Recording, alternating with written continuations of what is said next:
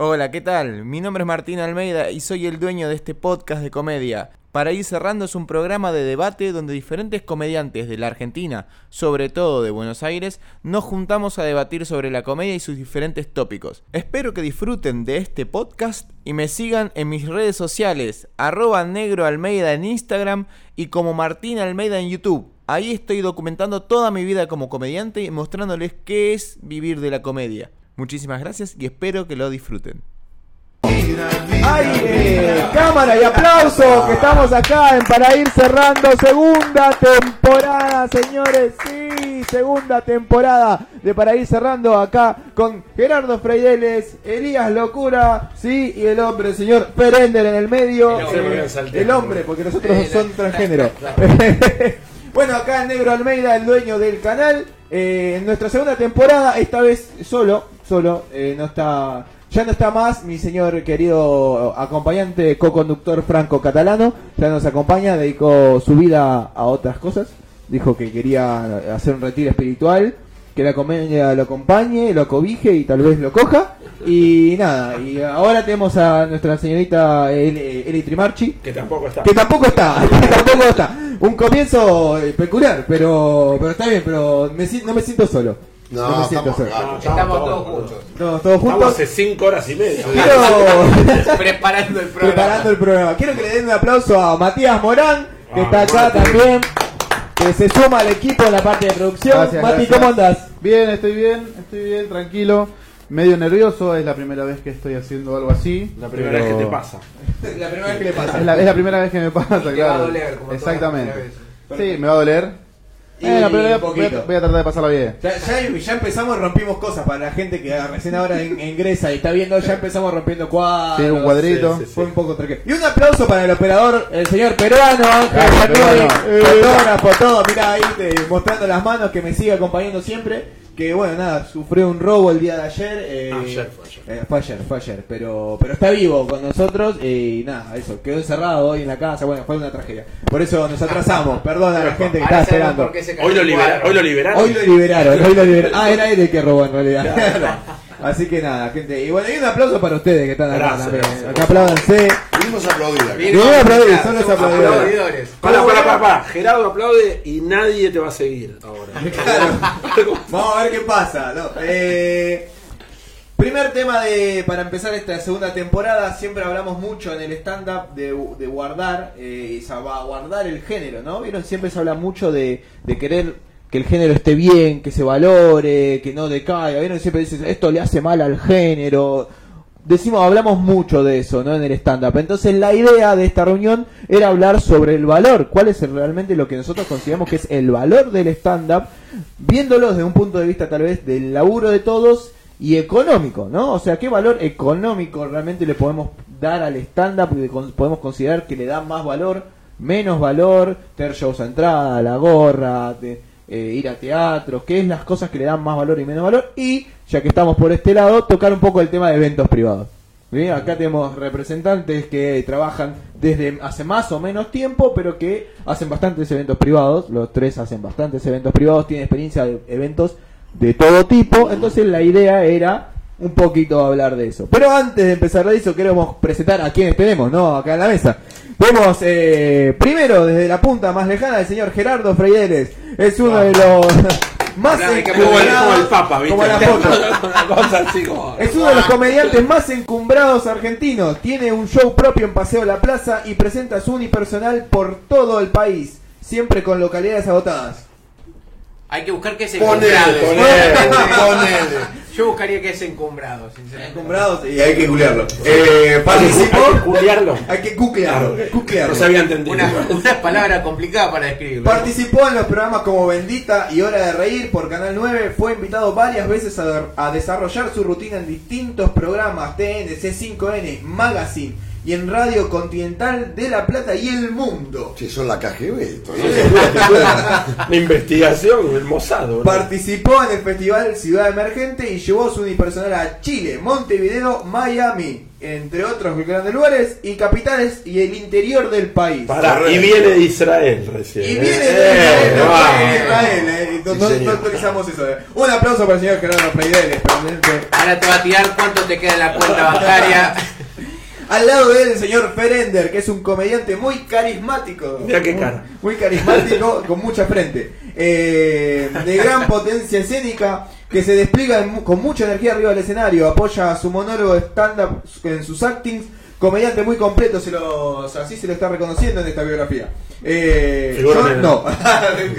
Sí, Si me quieren encontrar, estoy en el Verás también. no hay problema. Eh, ya que además, y esto es algo que a muchos por ahí no lo saben, tiene una beta cómica antes del stand-up y una vasta trayectoria que incluye 10 años en radio. ¿Esto es verdad? Es verdad. Muy bien. Como co-conductor de programas humorísticos, guionista y columnista de programas de radio y TV, eh, entre ellos CQC. Sí, Un dato que muchos verdad. no tenían. Eh, actor, eh, lo digo yo, por Sí, la gente sí, lo tiene, pero para mí muchos no lo tenían. Eh, actor, estudió con Mariana Brisky y Ajá, Carlos Belloso y más de 15 años de experiencia como animador y presentador de fiestas y eventos. Sí. Así que no Sí, es muy bien. casualidad. Ah, bien, bien. bien. Hay un dato más finotero de Juan Alberto Badía, de pendejo también. ¿Eh? Ah, mira vos. En Pinamar, en radio Pinamar. Mejor- nunca tiraste mejor un currículum que, ¿Eh? que No, no, porque si vamos a decir, vamos a decir todo. Ah, vamos a Él vino de. Israel, ¿viste? yo vine de González Catán, bueno. Yo fui guardavida muchas veces. Perdón, perdón, Fer, no me llegó el dato de lo de Badía, perdón. No, no, no te llegó bueno, hay que investigar hay que mejor. investigar. Hay muchos problemas en la producción. Problemas para la producción, más problemas para la producción. Eh, y tenemos también al final, pero no menos importante, es el señor Elías Locura, un talentoso humorista músico argentino, quien ganó un gran reconocimiento mediante el stand-up, donde se destacó por sus divertidos monólogos y temáticas con alegría y un toque propio. Eh, siempre con su guitarra en mano, ah, originario de la localidad de San Justo, joven, no solo humorística, eh, humorista, adicto a la vida. Adicto. Adicto. Adicto. Es adicto, co- coma. Coma. adicto y autodidacta, sino que también es un locutor y cantante. Eh, Eh, eh, licenciado en locución. Eh, locutor nacional de radio y televisión, egresado de La Matanza. Eso me sorprendiste el otro día, el día del locutor. El locutor, muchos no sabían. Mucha gente se sorprendió. Miren, el muchacho estudió. En el Así como lo 2012 dio sus inicios en el paso profesional, así de, la- de la carrera de stand-up. eh, y realizó el- y tuvo elencos como Planeta Risa, No Sos Vos, Es Tan Guacho, su unipersonal. Sí. Eh, tres li- línea de tres, tres en línea, perdón. Sí. Tres en línea, stand-up, Risódromo, Feber, un, donde yo me incluía. eh, uno para todos, no vendo nada, agite stand-up, bueno, tiró show por Ah, todos lados. Show por todos lados.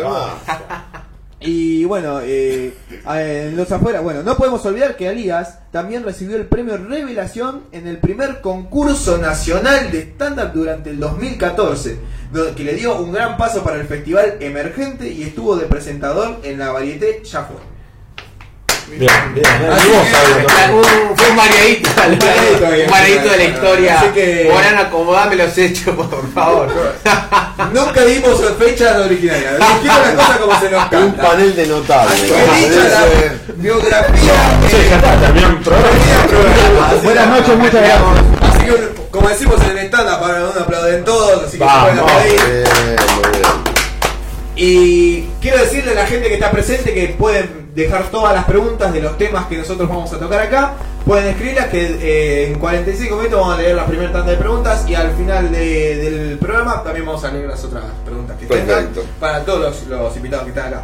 Así que como dije antes, eh, la idea era eh, sobre el valor del estándar, ¿no? Eh, así que antes de, de comenzar me gustaría saber más o menos de cada uno cómo fueron sus inicios, qué es lo que los llevó a empezar a hacer stand-up, más o menos resumido, cada uno, cómo, cuando, con quiénes estudiaron y cuáles fueron sus primeros pasos de, de stand-up, y de qué venían antes y a qué se proyectan ahora. ¿De dónde venimos y hacia dónde vamos? Claro. Claro. Básicamente. Bueno, yo a nivel estándar me formé con Diego Weinstein, hice el curso anual de Diego en el año 2010, después hice el segundo año, el segundo nivel, digamos, con Martín Pugliese, que está un poco más enfocado a lo que es acting, gestualidad y demás, Hice un seminario de clown, un curso de clown que lo abandoné porque era un tronco y la pasaba mal.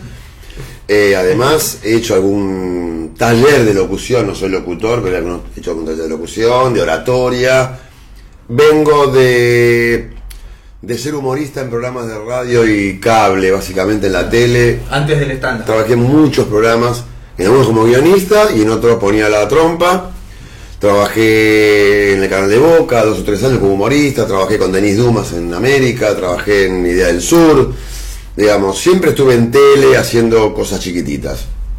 Eh, hasta que en el 2010, una amiga de mi hija, que estudiaba stand-up, me dice, mira, estoy estudiando stand-up, ¿sabes lo que es eso? Le dije, sí, fui a ver cómicos, antes estaba cómico nada más. Claro, Claro. No era el más importante, por lo menos. Me dice, quiero que vengas a verme en la muestra para que me evalúes, vos que haces humor y demás. Y bueno, fui a ver a la amiga de mi hija, Tamara. Y cuando vi la muestra de stand-up, en ese momento sentí que eso era lo que yo quería hacer. Ah, Así que ahí nomás le dije a Weinstein, anotame en el curso del año que viene, fue diciembre. Me dijo, escribí en febrero, arranqué en marzo y no paré. Y no lo hice con la intención de que sea una actividad lucrativa realmente. ¿no? Yo trabajaba otra cosa, sigo trabajando otra cosa. O sea, mi actividad principal no es el stand-up. No me imaginé nunca que esto iba a terminar siendo una segunda actividad este, profesional. Hoy estoy profesionalizado, tengo, digamos, este, mi página, tengo sonido propio, hago eventos, hago shows, viajo al exterior, al interior. Claro. Pero no era lo que originalmente busqué. Busqué explorar otro, otro sendero dentro del humor y me apasionó y de, de todo lo que hice, que es, no sé, televisión, teatro, eh, radio, stand-up, esto es lo que más me Es gusta. lo que más te llamó la Donde yo me siento más cómodo. Eh, La ¿qué realidad era es esa. ¿A tu prima fue que fuiste a ver? No, no, una amiga de mi Una hija. amiga de tu... ¿Y eh, sigue haciendo esa persona? No, no, hizo la muestra. Ella hacía comedia musical, en realidad, y se formó en distintas este, disciplinas, canto, baile, zapateo, y entre otras cosas hizo stand-up, como cosa Claro. formativa. No, después no siguió haciendo stand-up. No, creo que nunca se subió a un escenario. Es como el, el amigo que te dice, anda, hablale de mí a esa chica y se termina quedando el amigo, hables con la chica. O si la- lo acompañé a un casting.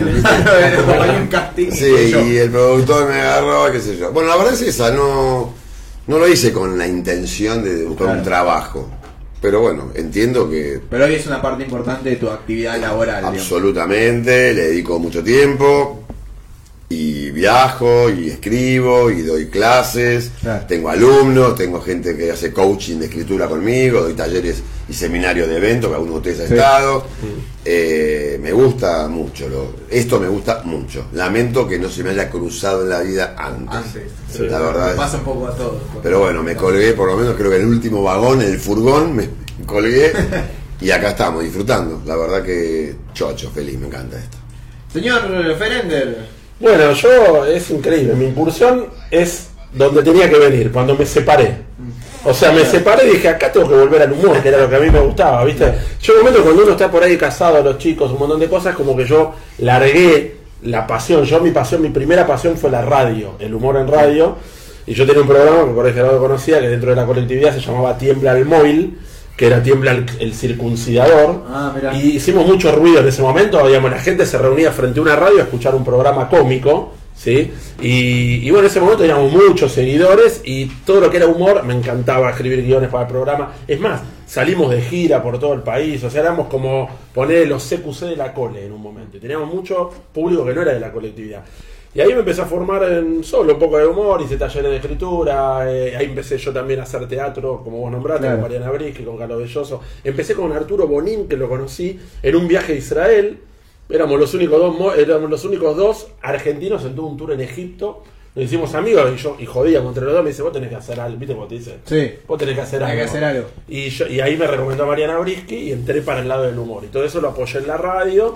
Y ahí arranqué con todo eso. Y después me empecé a meter también. La radio me llevó a, actuar. Yo hacía personajes en la radio. Hacía, no sé, uno que era como un pibito de bar mitzvah, que iba con el candelabro a todos lados. Y con todo eso empecé a hacer eventos. Ahí me empecé a meter en los eventos de manera con personajes. Y cuando ya estaba metido en todo eso y viajando, dije, bueno, empezaron a aparecer amigos, la colectividad en eso ayuda mucho, ¿viste? Fiesta, eh, empresarios, que yo, bueno, conducción, esto, vos que estás en radio, conducción, vos que estás, hacemos un personaje, traelo a este personaje que se llamaba Mauricio Boludinsky, bueno, y ahí empezamos con todo y después, ¿viste? Como que se sí, era como uno que tenía siempre 13 años, ¿viste? Era, como- era muy bueno ese personaje. Eh, hacía la voz de Sarita, que era de alguna manera emulaba a mi abuela, ¿viste? que siempre tenía frío. Bueno, hacía personajes. Y a partir de ahí, eh, bueno, después como que me tuve que alejar de la radio, tuve chico, ¿viste? yo soy diseñador gráfico, de hecho, Sí. ven los flyers de Ferender Sí, por sí, todos sí. lados. Y, y bueno, es muy recomendable. Muy recomendable. Le hacemos publicidad ahora. De hecho, estamos haciendo publicidad ahora. los últimos flyers de Lía son de Ferender. De verdad, y son muy buenos. No ningún boludín. No, No, no hay ningún boludín. Bueno, y a partir de ahí me alejé y me separé. Y ahí volví a mi amor, que era el humor. Y, ahí yo también, digamos, era amigo de, sigo siendo amigo de Roberto Moldaski, que de alguna manera fue mi musa inspiradora. Él también se había separado. Empecé a hablar con él en ese momento. Me dice, no, vos si querés estudiar. Hicimos pareja. Claro. Así. ¿No sabías ese costado, Roberto? No, tuyo, no. De Roberto Igual sí. sos como la Cipolitaki, que uno creció y Está bien, acordate. No, no, no, no, en realidad él ya estaba hace un montón, yo ya lo vi en eventos, eh, él atajaba para el equipo nuestro de ser un equipo de, de fútbol dentro de la colectividad. Era buen arquero Roberto, eh, ojo, antes que... Y... Ah, más o menos, estaba flaco más o menos. Atajó para mí En también. la coja, claro, por eso, boludo. Y yo era el número dos. Bueno, esto tiene que aparecer en Tiene que cara. aparecer, sí, sí. mal, mal arquero. Mal, No, no, no, No, era no, mal no, arquero. era mal tampoco. arquero. Era un arquero de la verdad, vamos a la posta, hay un buen arquero de fútbol de De salón. fútbol sal, por eso, yo jugaba está futsal. yo lo agarré en campo al gordo. Claro, bueno. No, yo jugaba futsal y acá jugamos una especie de macabeada internacional. La vida alternativa es el título, la vida alternativa Moldavia. Sí. Bueno, pero para. Arquero. ¿Por qué, gente, ¿por qué lo cito, lo cito a Moldaski? Porque en ese momento, cuando yo me separo, digo, che, gordo, quiero hacer, yo te veo a vos, me encanta, quiero volver al humor. Me dice, ¿querés estudiar? Y, y yo no sabía ni cómo se llamaba esto, stand-up. Bueno, no sé, yo quiero hacer lo que vos hacés. Digo, por lo menos. Todavía no sé cómo se llama. No sabés, no, bueno, por eso, no me importa cómo se llama, quiero Claro. hacer reír. Bueno, y me dijo, "Oh, tenés que estudiar. Me dice, vos querés estudiar bien, anda a estudiar con Weinstein, anda a estudiar con eh, Angelini, anda a estudiar con... Y yo conté la plata que tenía y dije, me da para ir a stand-up. Digo, bueno, es lo que me... Es lo que tenía, boludo, estaba recién separado. ¿no? Bueno, que- con esto. es con la guita que tenía, yo iba al curso que me ofrecía esa plata. Claro. Es más, creo que en ese momento salía 2 lucas y el otro salía 8, no sé.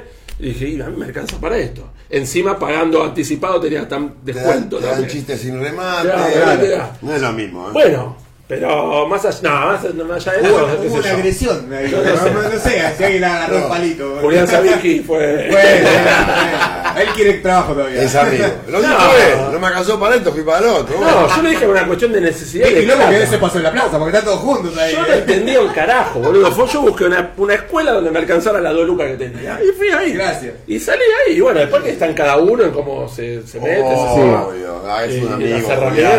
no, un no.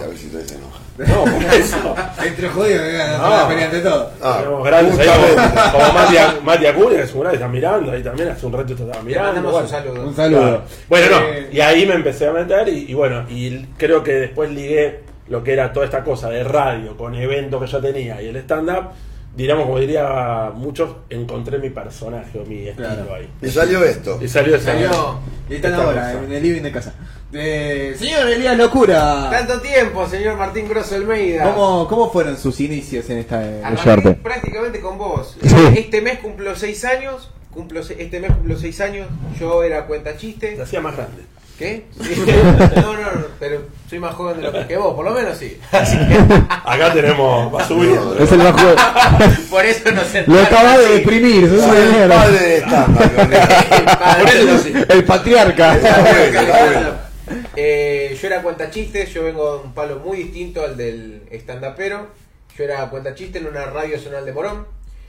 Y con lo que yo ganaba como operador técnico, así que te banco peruano, yo me pagaba los estudios en la universidad para la carrera de locución. Cuando por fin me termino de pagar la carrera de locución, me doy cuenta que la verdad del trabajo en la radio a mí no me convenía porque eran muchas horas por muy poca plata. Decido dejar y aventurarme a lo que venga. Ese lo que venga nunca llegó y al mismo tiempo yo había empezado a hacer, eh, me había metido en el circuito del stand-up. Sin querer queriendo el stand-up se había convertido en mi único ingreso para, para ganarme yo el mango.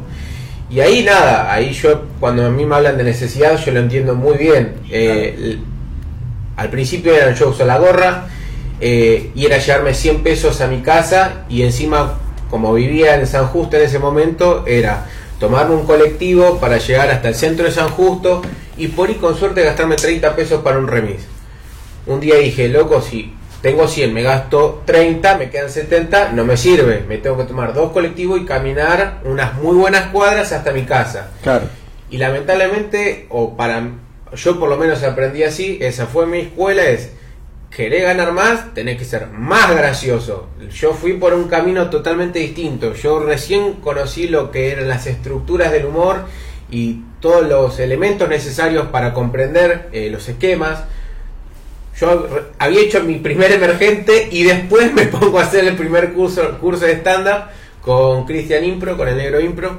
Después tomo un curso más adelante de personajes con Pablo Picotto, que fueron, digamos, eh, las herramientas que obtuve para entender de por qué hacía reír. Pero si no, básicamente fue eh, prueba y error, prueba y error, prueba y error, abrir los ojos muy, muy grandes, a ver, ¿por qué se ríe la gente? Bien, funciona. ¿Por qué no se rió la gente? ¿Cómo los puedo hacer reír muchos más? Eh, ver otros comediantes, ver comediantes viejos, en el sentido de, de- en el tiempo, o sea, conocer el humor. ¿Por qué me miraste? no, no, no. no. Yo di- digo, eh, todos sabemos que el stand-up eh, no es algo, un invento criollo argentino, viene de otro lugar, pero bueno, lo estamos haciendo acá. Es conocer el humor de la Argentina en el tiempo, conocer a los artistas argentinos de la hora, conocer a los de afuera en el tiempo y los que están en la actualidad. Es mirar, estudiar, salir a ver colegas, eh, o sea, por mi parte fue la, la, la forma más precaria de aprender que es por osmosis Claro. y Absorbiendo. Claro, sí. eh, fue un- fue- es una forma totalmente distinta de aprender. En mi caso yo ni siquiera contaba con esos 800 pesos para ir a la escuela. Decían, no tengo un peso ¿Ves? hacerme- ¿Ves que siempre se puede estar peor? Yo era tan pobre que ni lo desaviste.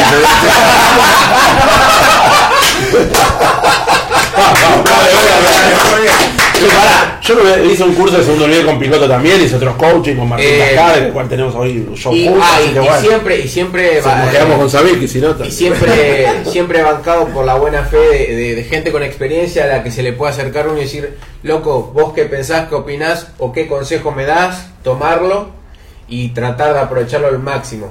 Eh, por suerte, gracias a Dios, eh, hasta el día de hoy, empecé hace seis, hace tres años y contando, el humor es mi ingreso, yo Claro. vivo de esto.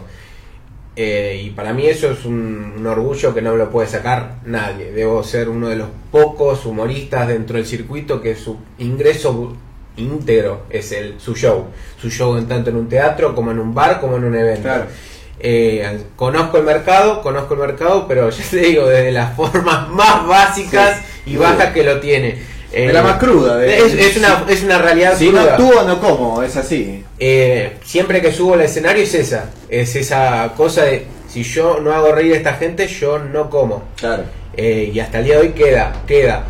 Por suerte uno va creciendo, va mejorando y se puede tomar ciertas licencias de decir, bueno, yo ya no tengo la necesidad de, che, un show a la gorra, no sé, En Claypole.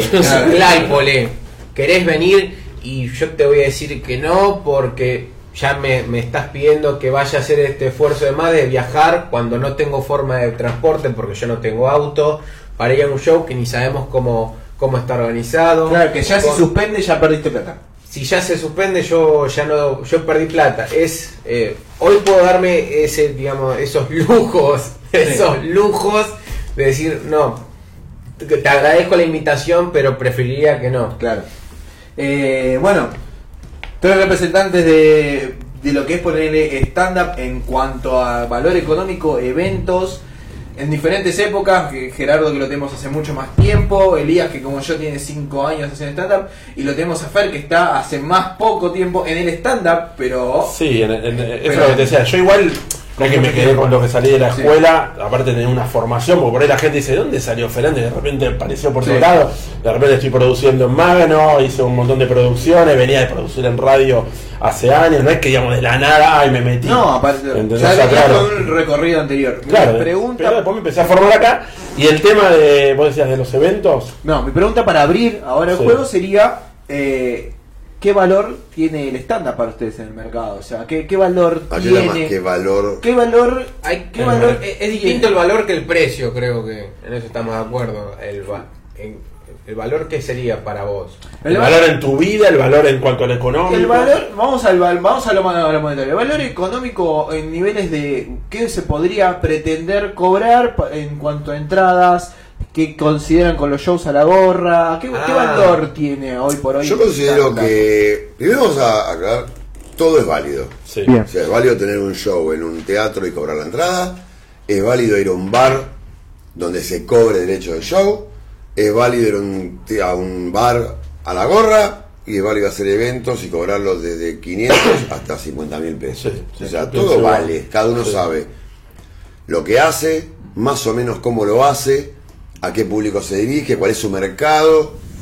Eh, yo creo que no, digamos, no tiene un precio universal. No se puede decir, un show de stand-up en un evento privado cuesta 10 lucas. No. Claro. O un teatro, la entrada tiene que costar 200 pesos. Hoy en el mercado tenés muchos shows en teatros que cuesta 50 pesos y hay shows de 700 pesos Sí. digamos. Eh, como en todos los órdenes de la vida, yo creo que es una frase que a veces discuto con mucha gente eh, hablando de economía, pero esto es economía, al final, vamos a hablar de economía, no es estándar. Estamos hablando de sí, economía, sí. economía, aplicada al estándar. Vos cobrás por algo que haces o que vendés, vos cobrás lo máximo que vos crees que la gente puede pagar por ello. A ver, vos sos médico, cobrás 500 pesos la consulta, y vos le decís, ¿por qué cobras 500 pesos la consulta? No sabe el tipo, y yo sí sé por qué cobra 500, porque si él cree que cobraba 600, los pacientes se irían a otro lado, por eso cobra 500. Claro. Si todos los pacientes del tipo le aseguraran que si él sube a 600, siguen yendo a ese médico, cobra 600. Sí.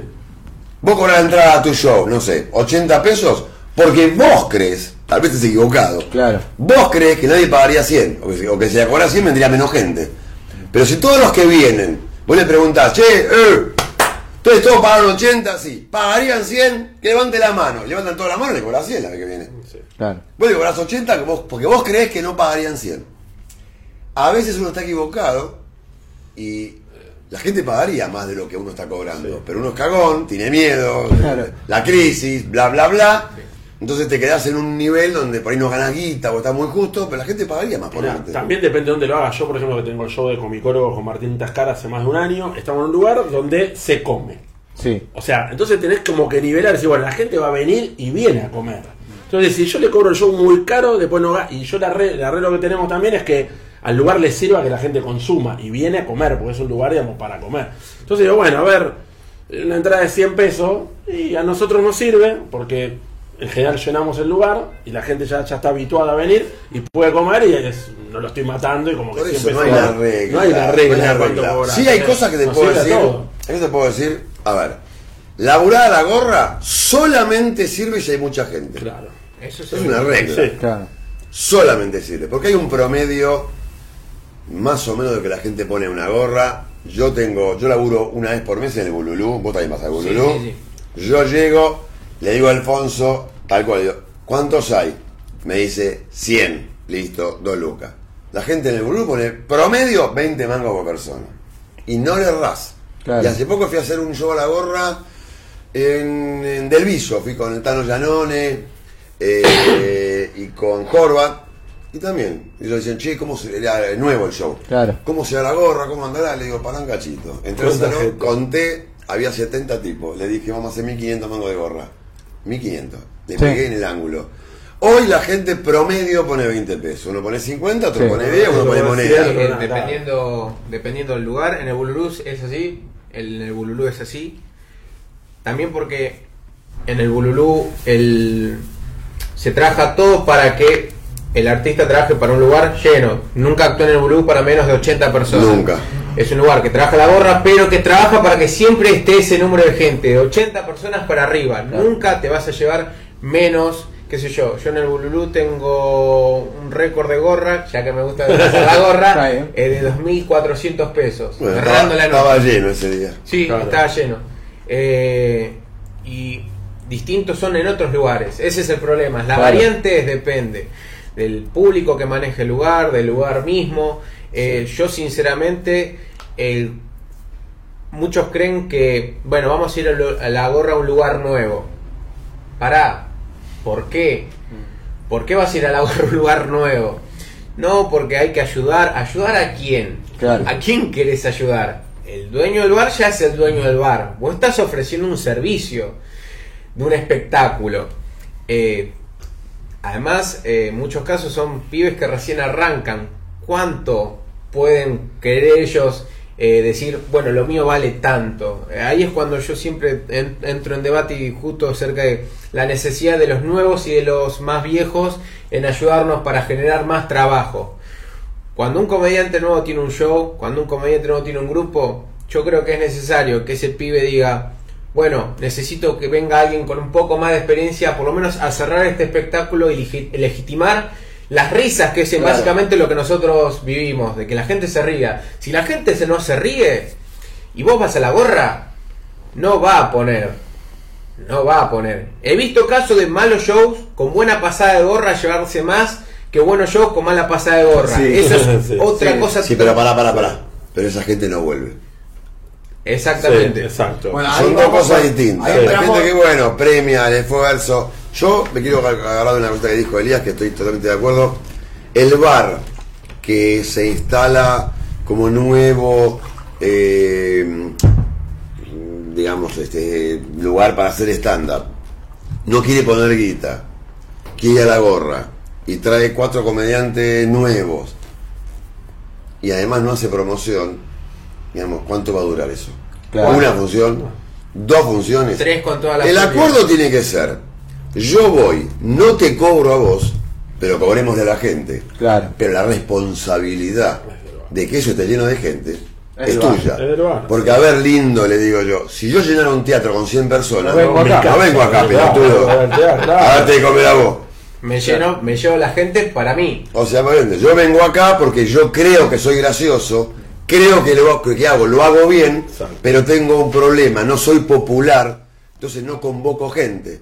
Entonces hacemos una asociación. Yo pongo los chistes, vos ponés la gente y la gente pone la plata. Esto es de a tres. Claro. Si alguna de esas tres cosas no funciona, eso no va a salir No va a adelante. funcionar. yo no soy gracioso. Claro. Vos no convocás gente. O la gente no trae plata. Cualquier pata de esas tres que se caiga, esto deja de funcionar. Es un trípode. Exactamente. Y normalmente cuesta mucho encontrar lugares que se den las tres patas como corresponde. Claro. Que el tipo que va sea gracioso, que el dueño del lugar, caso José, convoque mucha gente y que esa gente que venga premie lo que es una, actuación sí, sí. y ponga la plata. Porque en donde la gente no pone buena gorra, el buen comediante no va más. Claro. Entonces va mal, va mal comediante. Entonces la falló la segunda, que es que no hay risas. Y si el dueño no se mueve bien, no hay gente, vamos a estar el dueño y yo comiendo pizza con cerveza. Sí, sí. ¿Cuántos viernes podemos estar comiendo pizza con cerveza? Ah, Y Una cosa bien? lleva a la otra, sí. Terminé yo en una horrible enemistad, como siempre, para esa eterna pelea entre dueños de bares y eh, los. Obvio, y además los bares, yo tengo algo que me aventaja, que yo además de ser este comediante, yo tengo gastronomía. O sea, yo vivo en la gastronomía. Ah, O sea, yo sé perfectamente del otro lado qué es lo que pasa. Y ahí también hay confusiones, porque no todos los eh, dueños de bares son buenos empresarios. Así como no todos los comediantes son graciosos. Sí. ¿Entendés? Sí, y, sí, par- sí, sí. y partamos de la base que la mayoría de los dueños de bares que tienen stand-up creen que se van a salvar con Que el va a el bar. Exactamente. y el comediante no lee que el tipo te está llevando a vos para llevar gente, pero él no tiene la gente. O sea, es- es un círculo vicioso. Claro. Hay otros lugares, como que hablamos hoy en el viaje, que el tipo quiere traer un show para darle un servicio más Claro. a sus clientes, fidelizarlos. O es un lugar que trabaja muy bien. Claro. Lo ideal es un lugar que labura muy bien, jueves lleno, viernes lleno, sábado lleno, y el tipo dice, Vamos a instalar algo vamos, quiero gente los jueves. Claro. Entonces, pero es un lugar que está instalado, Claro. tiene muchos seguidores, Un va mucha que- gente viernes, sábado y domingo. Entonces, hay a quien contarle Claro. Que el jueves hay un show de stand Sí. Porque el viernes van 200 tipos y le das un flyer a cada uno. Y hay una mesa. claro, Sí, sí, pues son este, clientes del lugar y Exacto, entonces, y yo siempre les recomiendo, cuando me llaman a algún bar o algún amigo que hace stand, me llaman y digo, mira, los primeros cuatro shows, hacelo el sábado. Ah, exacto. Gastá plata, Claro. aunque esté lleno el sábado, pero vos lo instalás. Se instala que en ese lugar hay buenos comediantes. Y una vez que lo explotaste cuatro sábados, Ahí lo movés de día, claro. ahí lo movés de día. Sí. Claro. Porque pasa mucho eso de arranque que te quieren poner un miércoles. Claro, Sí, no, y no hay nada, porque que- están esperando que vos le levantes el Yo bar lo ahí. primero que le claro. pregunto es, llego a un lugar, yo voy mucho a bares, me- los- Sí. todos los productores que, que de bares digamos, me convocan mucho, tengo como mucho recorrido. Y llego y le digo, me dice, che, no hay mucha gente. Digo, ¿qué tal? Yo soy el dueño de bien. Hoy hay show, sí. ¿Quién se enteró? Porque la verdad, finalmente, la cantidad de gente que va a un lugar es algún porcentaje, que no lo conocemos, Sí. de la gente que se enteró. Si se enteraron 100 personas que va a haber un show, vendrán 10. Si se enteraron 1000, tenés 10 veces más chances de que vaya Claro. gente. Y si se enteraron 10.000, hay mucha más chances. Por eso la gente pone plata en Facebook, por eso se volantea. No, por supuesto. Es, es proporcional. Por eso los que llenan teatros en el stand-up, en general, son tipos que están en la tele, en la radio. ¿Por qué? Y no siempre son los más graciosos. Claro. No siempre. Son por lo menos los más conocidos. Hay gente muy graciosa o tan graciosa como ellos que no convocan por- porque se enteraron 10.000 personas que el tipo es gracioso. Ahora es un medio, se enteraron 600.000 tipos. Claro. No tenés más chance de vaya gente. Es una ecuación. Tu volumen en cuanto a tu cara. Parece simple. Lo tomás. Sí, sí, sí, pero hay muchas veces que vos ves, vamos a hacer un show de stand-up, en pizzería, los cuñados, en López de Vega, qué sé yo. Los hijos de puta. Un círculo de veces. Los hijos de puta. Pizzería en el corazón de Henry. Y, el, y, el tipo, el dueño no tiene ni página en Facebook, ni maneja redes, ni tiene clientes Claro. los viernes. Bueno, eh- los comediantes ya, tus amigos ya te vieron. Explícame por qué va a ir gente. Claro. O sea, ¿cuál es el motivo?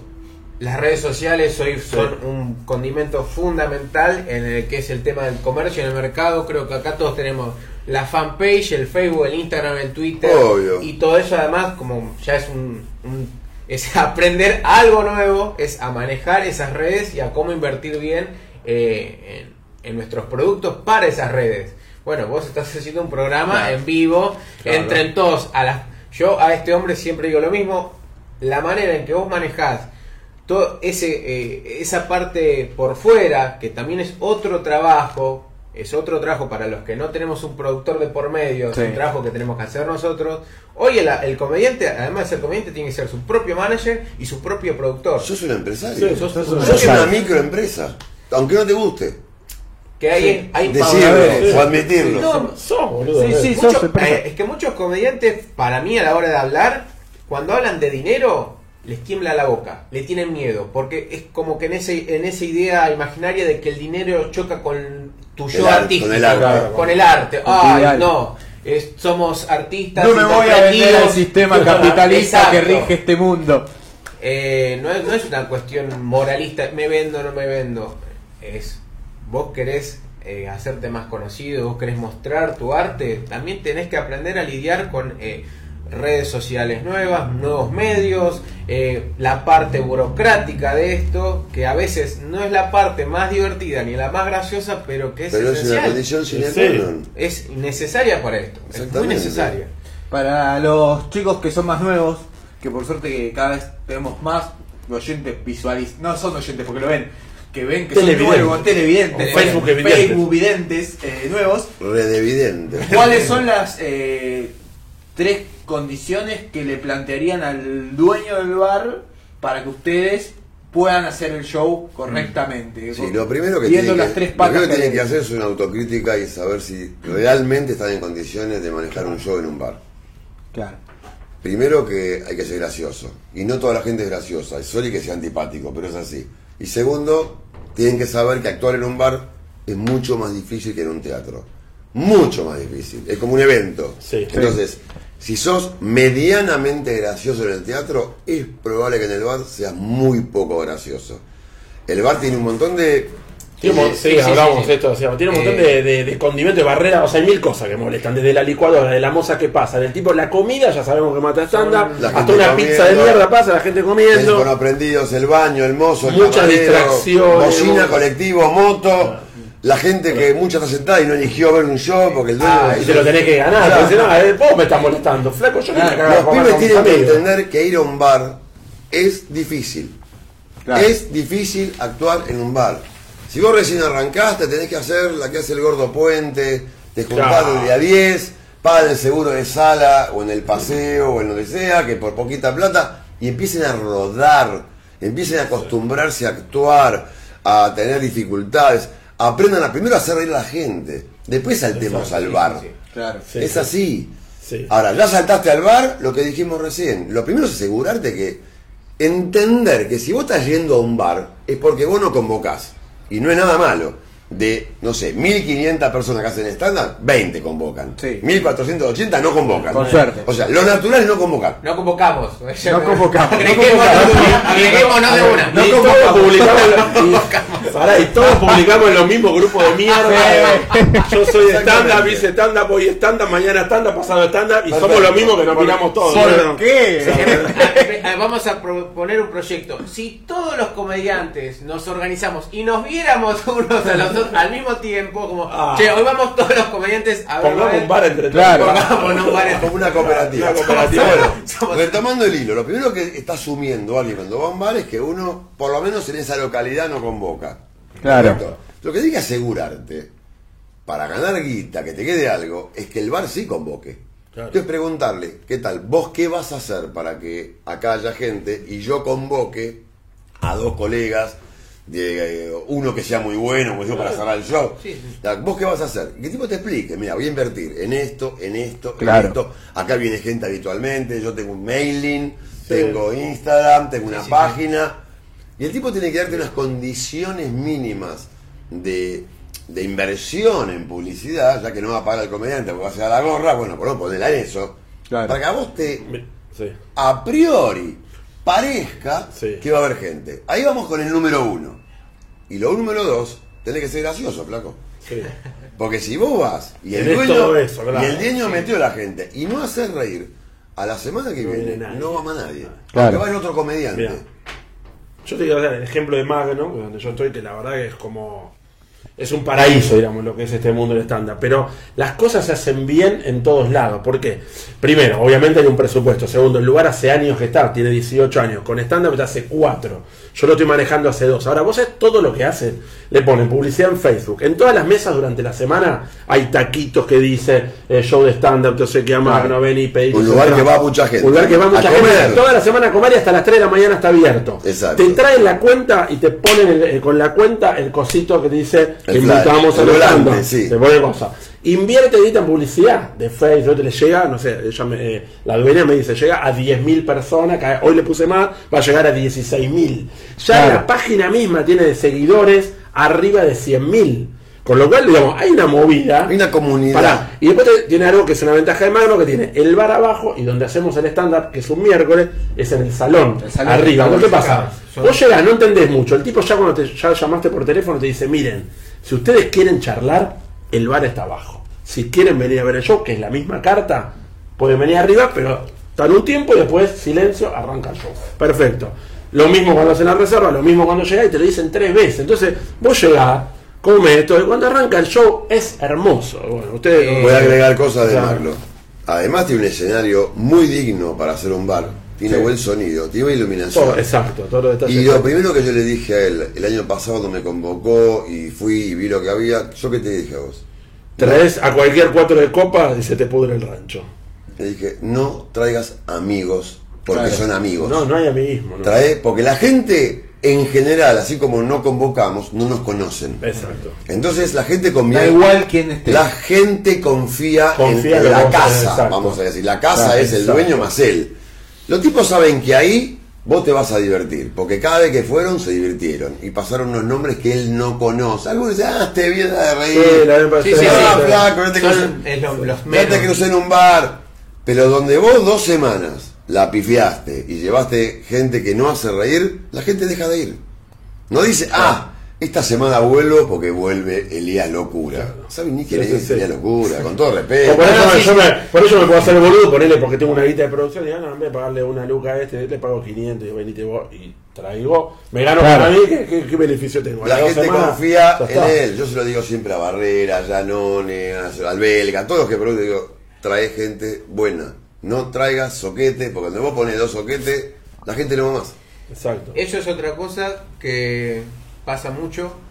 La gente tampoco sabe, ni, ni el humorista sabe lo que vende, ni, ni el, el dueño de bar sabe qué compra. Ah, eso me gustó. Es totalmente distinto vender un open mic, vender un unipersonal, Ah, sí. vender un rotativo, Oh, vender un rotativo con cierre de lujo. Es, son, total, son precios distintos, valores distintos. Producto. Y el contexto del show y el producto en sí es totalmente distinto.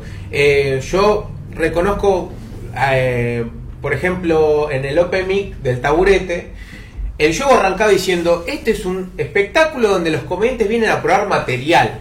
O sea, puede pasar todo, puede pasar Claro. que les vaya bien o les puede ir mal. Eh, la gente ya eh, sabe, Sabe dónde- Claro, qué es lo que va a haber. Ahora, si eso vos lo llevas a un bar, que ya no es un teatro, es un bar, y a la gente no le decís esto, la gente, además de eso, después pretendés pasar una gorra o cobrarle algo al dueño del bar y estás trayendo a chicos, a, mu- a gente a probar material, lo más probable es que salga algo terrible, salga algo Claro. que no vaya a durar como decía. Hay que Gerardo. saber qué sí. metes en cada Hay que lugar. saber qué es lo que estás vendiendo. Y pará, y el tipo de comediante. Yo he visto Claro. productores llevar, llevarme a mí, vamos a ir llevarme a mí a una cervecería que el más grande tiene 21 años. Y Claro. probablemente no, Tenés es, que no es lo que un están esperando Claro. un hombre de 50. O llevan a un restaurante en un barrio privado, este, que sabemos que en ese barrio, porque el dueño lo sabe, la- el 90% de los clientes, gente de más de 40 o más de 50, casado, qué sé yo, llevan dos pendejos de 18 años que se la pasan hablando de falopa. Claro. Y lo peor es que no Sí. funciona eso. Y no Sí, está sí. mal. Vos tenés que saber, acá llevo a este y acá llevo al otro. No el Bueno. humor. A ver, lo que yo digo es, así como con la música, vos sabés que hay música llevar a un lugar y que No, música llevar a otro, porque no escucha todo el mundo la misma, la misma música, ni pone el mismo programa de televisión, ni ve la misma película, ni lee los mismos libros, ni la misma revista, tampoco se las mismas cosas. No metes a Tambiónica en un bar rockero. Claro, no es lo mismo. Hardcore. Cuando uno, Exactamente, vos sabés que acá va un metalero. Bueno, mira, acá va tuve, una, un- tuve una experiencia de Última y vamos a la Gerardo, preguntita de la sí, gente. y que Eli la vivió. Yo eh, en el verano pasado produje en una parrilla, parrilla. A la vuelta de casa la parrilla explotaba. Sí, la de Sí, lo de Fede, corriente. Me decía, Fer, yo le quiero dar un, ma- un plus a la gente. A mí, o sea, yo sé que esto les va a ser difícil, pero le quiero dar, quiero instalar el estándar. El tipo no estaba entre dar una proboleta más o que actúe Fer. El show vale una proboleta. Pasábamos la, la parrilla, me la borra. Pero bueno, la cuestión es que. eh, pero no, una bandeja, Una ¿no? bandeja. dejen unos chorizos. por Claro, déjeme por lo menos los chorizos. Claro. No pagaste ¿Sabés la qué lindo? parrilla. Mira, que por lo menos que te paguen con chorizo, boludo. Pero bueno, la cuestión es que ahí es donde hablaba él de ver como productor qué traes. Porque primero tenés que analizar todas las dificultades que tiene el lugar. El tipo Está me dijo, muy bien lo que está Claro, diciendo. el lugar estaba lleno, ¿ok? Siempre, él ya tenía la gente. Ahora, lo difícil que hay, porque no es solo la comida, la moza, eh, el chorizo, está- la carne está cruda, te la pedí a punto, pasame la, la gente, imagínate una parrillada. Claro. Es ¿Qué mierda quiere escucharte a vos, Es boludo? O sea, hermosa. el, el olor del chorizo. O sea, ¿qué te va a dar bola a vos, boludo? Entonces, estás ahí y vos tenés que, tenés que instalar algo. Y ellos no Yo empecé a ver, a analizar qué hacemos. Bueno, salón largo. Digo, che, por lo menos cuando llega, preguntarle a la gente, ofrecerle show, pero hasta la mitad no van a ver que los que quieren charlar acá, los que quieren ver el show de la mitad para allá. Está bien. Preparame el lugar con las mesas, por lo menos apuntando a donde vamos a hacer el show. Sí. Cosa que le, predispongas a la gente. Bueno, toda la movida, todo lo que había que hacer, pero igual no se captaba, no se captaba. entonces entramos a pensar qué comediantes traíamos, porque no era uno que es muy bueno con clásico stand-upero haciendo su monólogo, no le iban a dar bola, se lo iban a comer más que el, el chorizo. Entonces ponele, el día que vino él y rindió barba, Traeme chur, el Claro. chimichurri, y ahí me lo cogí. Pero ponele, entonces claro, tenés que pensar variantes no tan estándar tradicional. Música, guitarra, eh, Claro. la pastora, vino, vino, no sé, Juan José, o sea, magia entre las mesas, o sea, Obvio. él con la guitarra, uno que se disfrace, Ahí otro con... tenés un tipo que usa la cabeza. Y eh, tenés que pensar un buen en... productor. Ahí me Bueno, gracias, gracias. Dejá de hacer stand-up. Eh, No, pero es eso, digamos. Tenés que ver quién. Vamos, vamos a las preguntitas de la gente que nos están escribiendo. Ahora el Dale. señor Matías Morán con su hermosa voz ver, nos va a leer las preguntas para la gente, los saludos que tengan todos. Señor Matías Morán. Bueno, eh, acá Sebastián Abuin dice, grandes verdades que dice Gerardo. Después Ricky Pal pregunta. Eh, para, vos Sí. que está en Ecuador ahora. Grande Ricky. Desde Ecuador te está diciendo que Eh, te- grandes de verdades. restaurantes. Sí. Sí. ¿Se acuerda de vos? Mira, viste que él dice que toda la, la gente lo odia. No, Gerardo te quiere. No, Eh, no, ¿viste? Sí, Yo tuve con él en hora de reír, un crack. Eh, bueno, Ricky Pal pregunta, ¿qué pasa con la ausencia de OpenMic? ¿Y cuál es el concepto que tienen de la utilidad del mismo? Eh, ¿Quién quiere responder, hacerse cargo de esa pregunta? Yo te puedo comentar. Eh, el OpenMix sirve, tiene que Sí, estar dentro de todo el menú que ofrece el estándar, como dijo acá Liga, el unipersonal, el rotativo, eh, ¿verdad? El OpenMix es uno más dentro de ese menú, Sí. sabiendo perfectamente qué es lo que uno va a encontrar en OpenMix, que hay poco tiempo, son muchos comediantes, Que el público son comediantes. en general es para... el público No, son- claro. Pero también es para probar material, generalmente. O sea, vamos, cada comediante va, lleva Pero 4 o pará. 5 amigos, juntamos 30 tipos y la pasamos bien, comemos pizza. Y tiene su Pero función y su valor. Al esperar que vaya público Sí. en general, Pero- que pague la entrada, va a ser más difícil. Quiero hacer un paréntesis en esto que es Sí. importante para mí, por lo menos en mi experiencia. es, Che, vamos al Open Mic a probar material, porque eso hay que probarlo. Pero sabemos que el público es comediante o son gente... Y en realidad no estás probando bien el material, porque no se te van a reír. Y por ahí Eh. ese mismo material lo probás con gente que no es comediante y te anda. Entonces, Como no en tenés, todo como no sabés bien si te rindió o Hay no. Open Mic y Open Mic. Bueno, está bien. Pero digo, yo hago una cosa que por ahí es una animalada, que, bueno, yo tengo un espacio como mano que tiro, haciendo de, haciendo de, digamos, presentador, y tiro material. Y a veces se rieron, lo incorporo, hago al revés. No en vez de escribir, no, por eso. Bueno, Pero yo no sé, digamos, eh, ese, hasta ese es un sirve. tema, ese es un tema que hoy en el mercado del stand-up, que es muy malo para los pibes que recién arrancan, cada vez hay menos open mic, menos rotativos, Sí. eso eh, es una, pero una, una, una, una bola viciosa horrible en la que salen pibes nuevos que yo considero que las escuelas mismas de stand-up deberían decirle, o por lo menos dedicarle una clase a los pibes para explicarle cómo es el mercado. Porque salen Sí. pibes de la nada, salen con el entusiasmo que cualquier pibe va a salir a querer hacer lo nuevo, el chiche nuevo. ¡Ay, stand-up! Sale un mercado donde aparece un tipo que te dice productores, dueños de bares, en algunos casos, no, que serán los mínimos, colegas no tan atentos, Sí. vení para acá, el pibe que pasa termina viviendo una experiencia de mierda, como es la de ir a un cualquier Sí. bar a pasar un mal rato para poca gente, el pibe no tiene chances, porque cuando nosotros arrancamos podíamos actuar cuatro veces por semana, Sí, lo que nos permitía. 10 veces pulirnos más rápido que hoy otros pibes que me dicen, no, Elía, no, tengo show hoy dentro de dos semanas. ¿Cómo querés pulirte Claro, rápido? no, sí, foguearte, no tenés chance. Imposible. Para mí el stand-up es como todo. O sea, eh, lees muchos libros, sos más culto. Jugás más al tenis muchas veces seguidas, jugás mejor. O Es sea, una claro, gimnasia, es, una un- gimnasia. es una gimnasia rítmica, por lo menos para en los primeros momentos de humor, ganar confianza escénica y después el timing necesario para moverte. Un pibe que hoy arranca, lo, lo más probable es que a lo- al año, a los dos años, deje con una frustración terrible decir, pero tampoco se le dio una verdadera chance a ese muchacho, Sí. como para mostrarse. Pero hablemos de economía. Hablemos de economía. Porque esto es lo mismo que pasó con los canchas de pádel, Sí. los Sí. parripollos, los videoclubs. A ver, ¿cómo funciona esto? No había stand-up. En un momento no había stand-up. No existía. Empieza a ver un poco de stand-up. Lo conoce poca gente. No le va muy bien. Empiezan a mejorar los shows. Se acerca más gente. Empieza a irle muy bien ese grupo de stand-uperos porque va mucha gente. Entonces más gente estudia stand-up. Otra vez se desequilibra. Demasiado stand-upero para la cantidad de gente que había. Después crece la gente. O sea, vos- eh, hay una relación entre la cantidad de comediantes, Sí, los lugares. la oferta Sí. y la Demanda. demanda. Y la demanda. En estos momentos, independientemente de lo que pueda estar la crisis económica, porque la gente no va a haber estado ni gratis, con lo cual no tiene con la economía, Claro. No, ni a la gorra van. No, ca- eso se, olvídate, cada vez que Claro. hay un, un momento Sí. inestable en la economía, la gente lo primero que eh, deja de hacer es ir a vernos Claro. o ir a ver Pero cualquier cosa que independientemente servicio de eso, casa. creció demográficamente en este último 3, 4 años, desproporcionadamente La cantidad de oferta, la cantidad de demanda. Hay mucha oferta No creció tanto a la gente.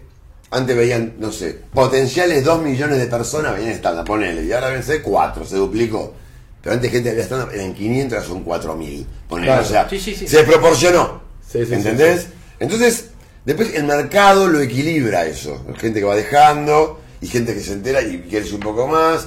También van jugando otras cosas porque la popularización del stand-up vino bien, pero la hiperpopularización, que haya comediantes en Netflix, que haya Claro. Comedy Central de la semana, te pone la vara muy alta.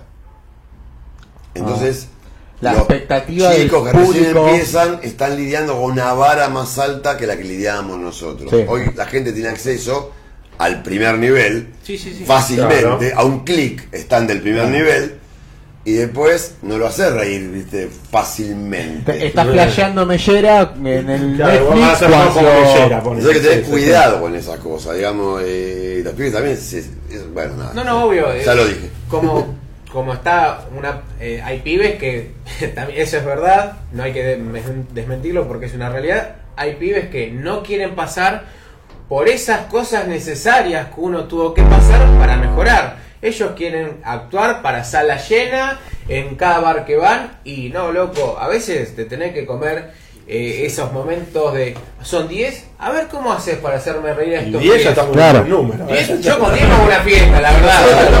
Pero eh, hemos llegado a actuar para cuánto? Sí, ¿Tres? cuatro, ¿Dos tres. personas? ¿Cómo? Uso un ejemplo gastronómico. Nadie quiere empezar pelando papa en la cocina, ¿eh? No, Todos obvio. se creen que, todos se que así. botana, ¿eh? Me han- Exactamente. Me han, me han contado eh, cosas como eh, gente nueva llamando, che, hay gente en el bar.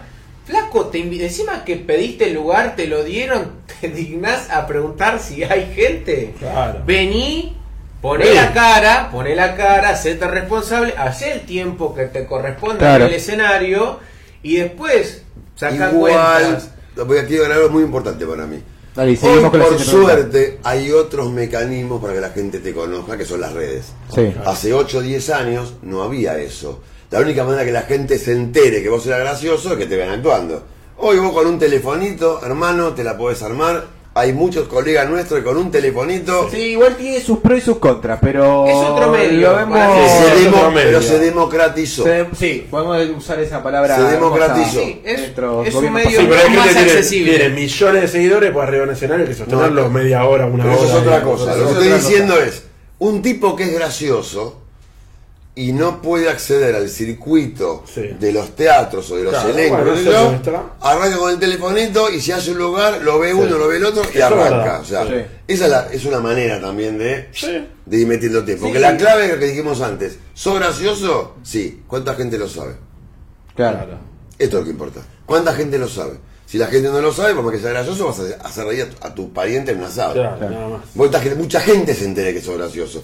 De alguna manera. De alguna manera. Bares, Lo que pasa que también Instagram. creo Sí, que sí, sí. va, esto es una teoría que nos compartió el día de ayer después de actuar un tipo que es mecánico, que dice, "Mi competencia", el chavo me decía, "Yo como mecánico queriendo arreglar o vender autos, mi competencia es Mercado Libre." La gente ya no viene a mi local a comprar las, las- las autopartes, que no, la veo en. Mercado Libre, entonces a mí me mata. Y en ese razonamiento coincido en que por ahí, a mí, que me ven en redes, después no me vienen a ver, porque creen que eso es lo que yo vendo, lo que está en las redes. Y yo voy al teatro, ¿y para qué voy a ir si ya te vi en redes? Esa, ese segundo paso. Hay un Pero para- paso para- ahí para. en el medio que hay que darlo. Pero para que la gente decida ir a verte Mm. y decepcionarse, porque no hay... Gracias, gracias. Yo sé que la No, gente no. en redes. Te lo dijo, ¿viste? Te lo, te lo dijo. Lo que vio en el lo que video. vio en la red. Claro. Vos estás diciendo, la gente llega al teatro y se decepciona o se desencanta Mm. porque lo que yo hago en el teatro no es lo que hago en las redes. Claro, Bien, ese es el segundo paso. Pero hubo un primer paso, que hubo mucha gente que te vio en las redes. claro, eso sí. Después vos sabrás, es un tema más tuyo que de ellos. si te da el cuero para. Te da el cuero para, Sí, si no tenés que empezar a hacer algo más parecido Igual en estoy- redes a lo que harás en el escenario. Bueno, pero el primer objetivo del Sí. que hablaba yo está cumplido, que es mucha gente se Que enteró que, sepan vos que, sos gracioso. que existís. Ahora vos tenés que hacer algo con eso. Vos tenés que decir, bueno. Yo igual voy más a la transición de, de que saben que existo a que vengan a verme. Hay un paso en el medio que me parece que también es medio dificultoso por la red. Antes No vos actuabas en teatro y la, única manera que vas paso es... está dado. Vos lo Claro. de decir. Hay mucha gente que se enteró que existo. Hay que ver qué hacemos con ¿Qué eso. hacemos con eso? Claro. Vamos con la siguiente pregunta, Morán. Eh, ¿Ustedes saluditos? Mandalos sí, al medio sí, también. acá JB Álvarez manda saludos desde Perú. De Buenísimo. whisky tiene. JB Álvarez. JB Es Álvarez. como Atún Gómez. Eh, Marcelo, Marcelo Escobar dice, grande capos. Eh, María Laura Lucía pregunta, ¿por qué no te cortas el pelo, Elías? Ah, me pensé que era para mí. Sí. Sí, sí. No pienso dar declaraciones. Hay mucha gente preguntando eso. Eh, después acá José Luis Alfonso dijo hace Grande, un momento, Freideles está congelado. Por la edad, por ahí lo dicen. Calculo. Puede ser. Puede ser. Es como Walt Disney. No envejezco. Analicemos. Me, fri- me, fri- frizaron y nadie me pone. Viene Alfonso que está Está bien, bien Alfonso que está ahí, eh, a ver cuándo invita al Gululú para hacer el programa ahí, por ahí. ¿Quién sabe? Eh, Aparte, capaz llegó tarde, pero cuánto hemos. Lo bien que hemos hablado acá hace un rato de- del Bululú. Del Gululú, Ah, club de comedia. Espero que lo hayas escuchado. Sobre todo derecho. Es un ejemplo de un club de comedia. ¿Listo? Perfecto. Y se Eh, nota que lo maneja un comediante. Entrando ahora un poco a lo que vendría a ser, me gustaría entrar en, en eventos. ¿sí? El tema de eventos sí. que nos caracteriza a los tres, son grandes eventeros los tres. Correcto. Eh, ¿Qué cosas tienen para empezar? Así, para los, los más nuevos que quieren empezar a hacer eventos, ¿sí? ¿Qué cosa tiene que el nuevo? Yo siempre voy a hablar del nuevo porque el que tiene recorrido ya alguna vez habrá hablado con ustedes. Pero para el nuevo, ¿qué tiene que tener en cuenta antes de mandarse un evento? O sea, ya les llegó una propuesta de un evento previo. ¿Qué Yo te voy a decir los primeros tres minutos de mi seminario de eventos que vos lo Sí, ya lo- fuiste participante. Lo primero que tiene que aprender un comediante que quiere hacer eventos es a rechazarlos. Ok, Saber qué eventos no tiene que hacer. claro. Porque es un si buen no, comienzo. sí, porque si no venimos con el viejo este título tan presente, odio hacer eventos, me va como el culo los eventos, te va con el culo porque no estás lo suficientemente maduro como comediante para hacer eventos, o porque no tenés un estilo De evento. de comediante que aplique a eventos, pues no es lo mismo, Claro. o porque no tenés suficiente material para aceptar cualquier tipo de evento y solamente con lo que vos tenés, que son tus 20 minutos que te funcionan, podés ir a eventos de pibe de 25 años en la cervecería. Pero digamos, Claro. Digamos no puede ser un, un evento para gente mayor, y en un club, ni con Un año de gente- 15. Claro. de 15. Le vas a hablar del proctólogo de 15. Para hacer eventos tenés que ser un tipo de comediante con mucha oralidad y poca gestualidad, pues en el evento generalmente no hay escenario, no hay luz, estás parado ante la gente, entonces no tenés espacio ni tiempo para andar haciendo mucha carita, tenés que tirar material. Tenés que tener muchas herramientas. Pum, pum, pum. Segundo, tenés que tener mucho material, porque a diferencia del teatro, que la gente paga para ver tu rutina, y cada persona que está sentada ahí pagó para verte, en un evento hay un señor que decidió que todos te van a ver. Claro. Entonces la gente no eligió verte. Vos venís ahí impuesto por una persona. Estás interrumpiendo charlas, comida, eh, bebida. Gente que hace mucho que no se ve. Exactamente. Y como A veces los un baile, son muy diversos, en una fiesta, eh, digamos, tenés que tener mucho material para saber cuáles son los cuar para saber, a ver, para poder tener 40 minutos, que es lo que yo por lo menos hago como rutina en un evento, y que esos que vos, que vos tengas 40 minutos para cualquier tipo de evento, mi opinión, no digo tener la palabra santa, tenés que tener dos horas de material. Claro. Si no tienes dos horas de material, no vas a funcionar en todos los eventos. En algunos te va a ir bien, no te va a ir mal, porque tu material en algunos eventos no aplica. Bueno, por, ahí- por veces- ahí lo puedes suplir con una buena dupla. A veces hay que saber bajarse o compartirlo. Compartirlo. Claro. A mí no me encanta compartir eventos, yo lo doy. no por la plata. No me encanta compartir eventos, pero yo digo hasta Por un dos tema de presencia. porque no hay la situación teatral que el otro comediante está escondido en el, está en el camarín, un telón, sale uno, hay un apagón, música.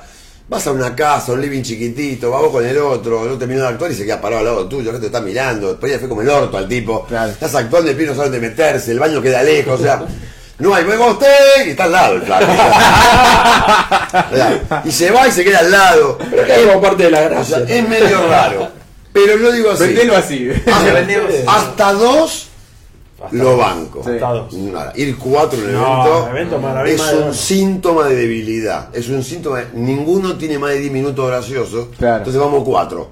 Claro. Esto no, es- esto- esto no es levantar un piano, que si entrenamos nosotros levantamos entre seis. No, a mí no me gusta Si eso. no ganamos por, por gracioso, ganamos por mucho, dijo. Por mucho. Hasta dos. Porque en la dupla. Al dos- le va a gustar. O, o esta pija así de grande no la comemos los Claro, Porque en la dupla de dos hay una complementación. Sí. Siempre hay uno que es más presentador, animador, entretenedor, agitador y otro que es más material puro. Claro. Entonces podés combinarlo. Pero una casa de a cuatro, entra uno, sale, la verdad que es, para mí es como antinatural.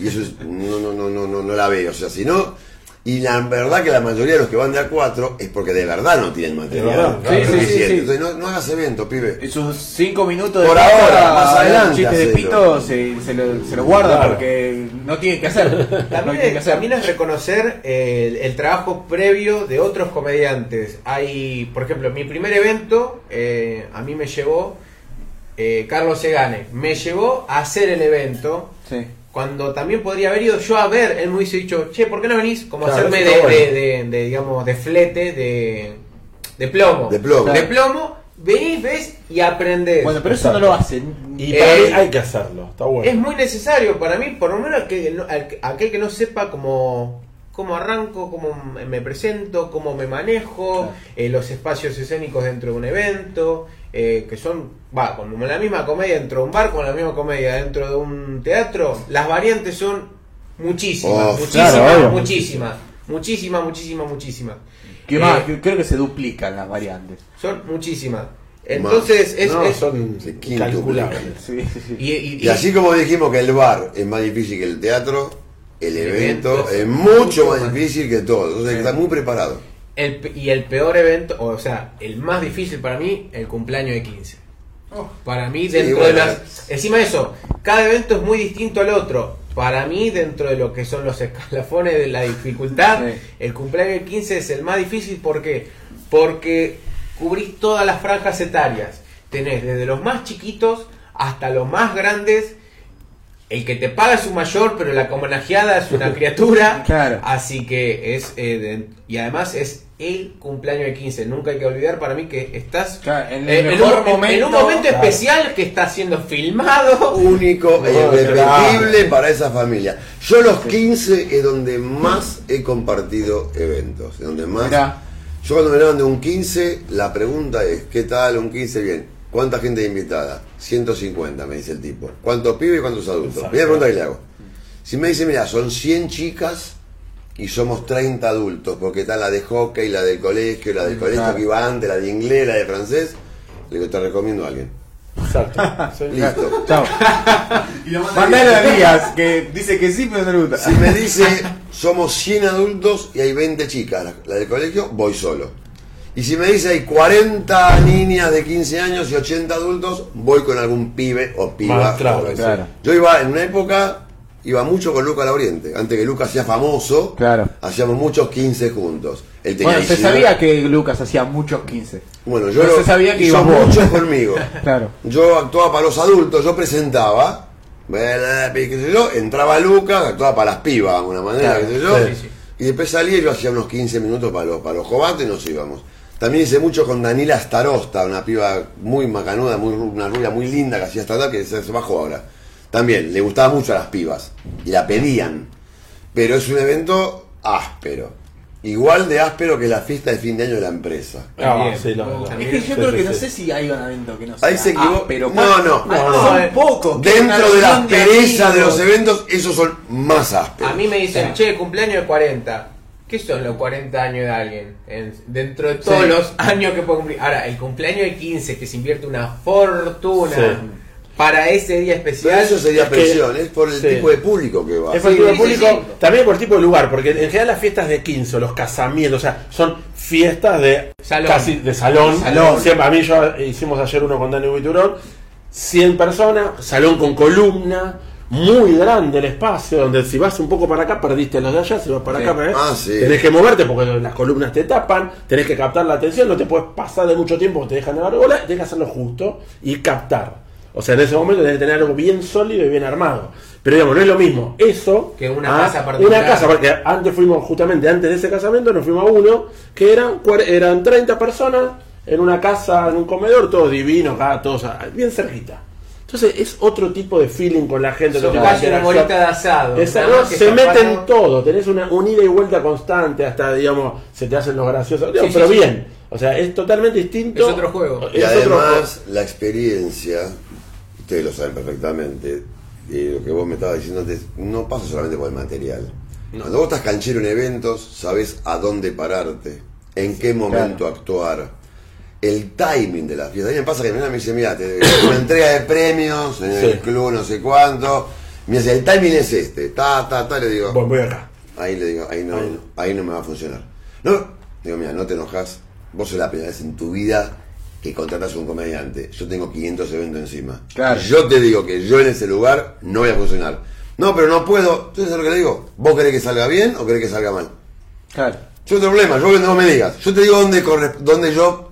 Después no me que no te mejor. Yo te lo digo por experiencia. Yo Claro. hice 20 de esto. Vos la primera vez que, me, que vas a un comediante. Y nunca te van a decir, prefiero que salga mal. Bueno, ¿qué hacemos? Vos poneme acá y corre esto para acá.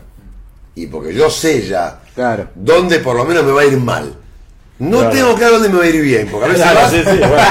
y patinas. Sí. Pero donde no tengo que estar, sí, ya Claro, lo sé. después de ese speech, si te va mal, uh, la que te agarra. Yo lo doy en el seminario, vos lo escuchaste, no dejarte manejar por el dueño de la casa, Sí, ni con el material, ni con el lugar, ni con el momento, ni en dónde Sí. pararte.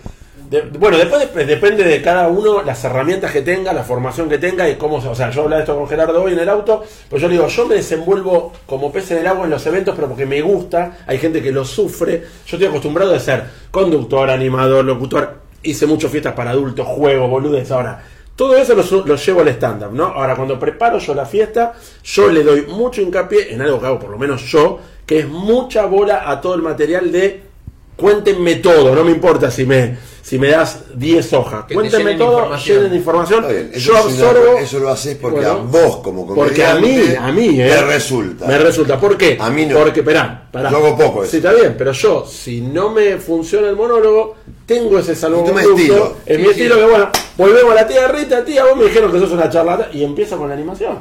Y por ahí la gente genera atracción porque lo están nombrando, porque, uy, che, van a nombrar al tío. La gente en los eventos, Eh. para mí, siente que si por lo menos no están avisados de que había un espectáculo, sumarlos al show Sí, suma. lo- los participar. Más Obvio. sincronizado.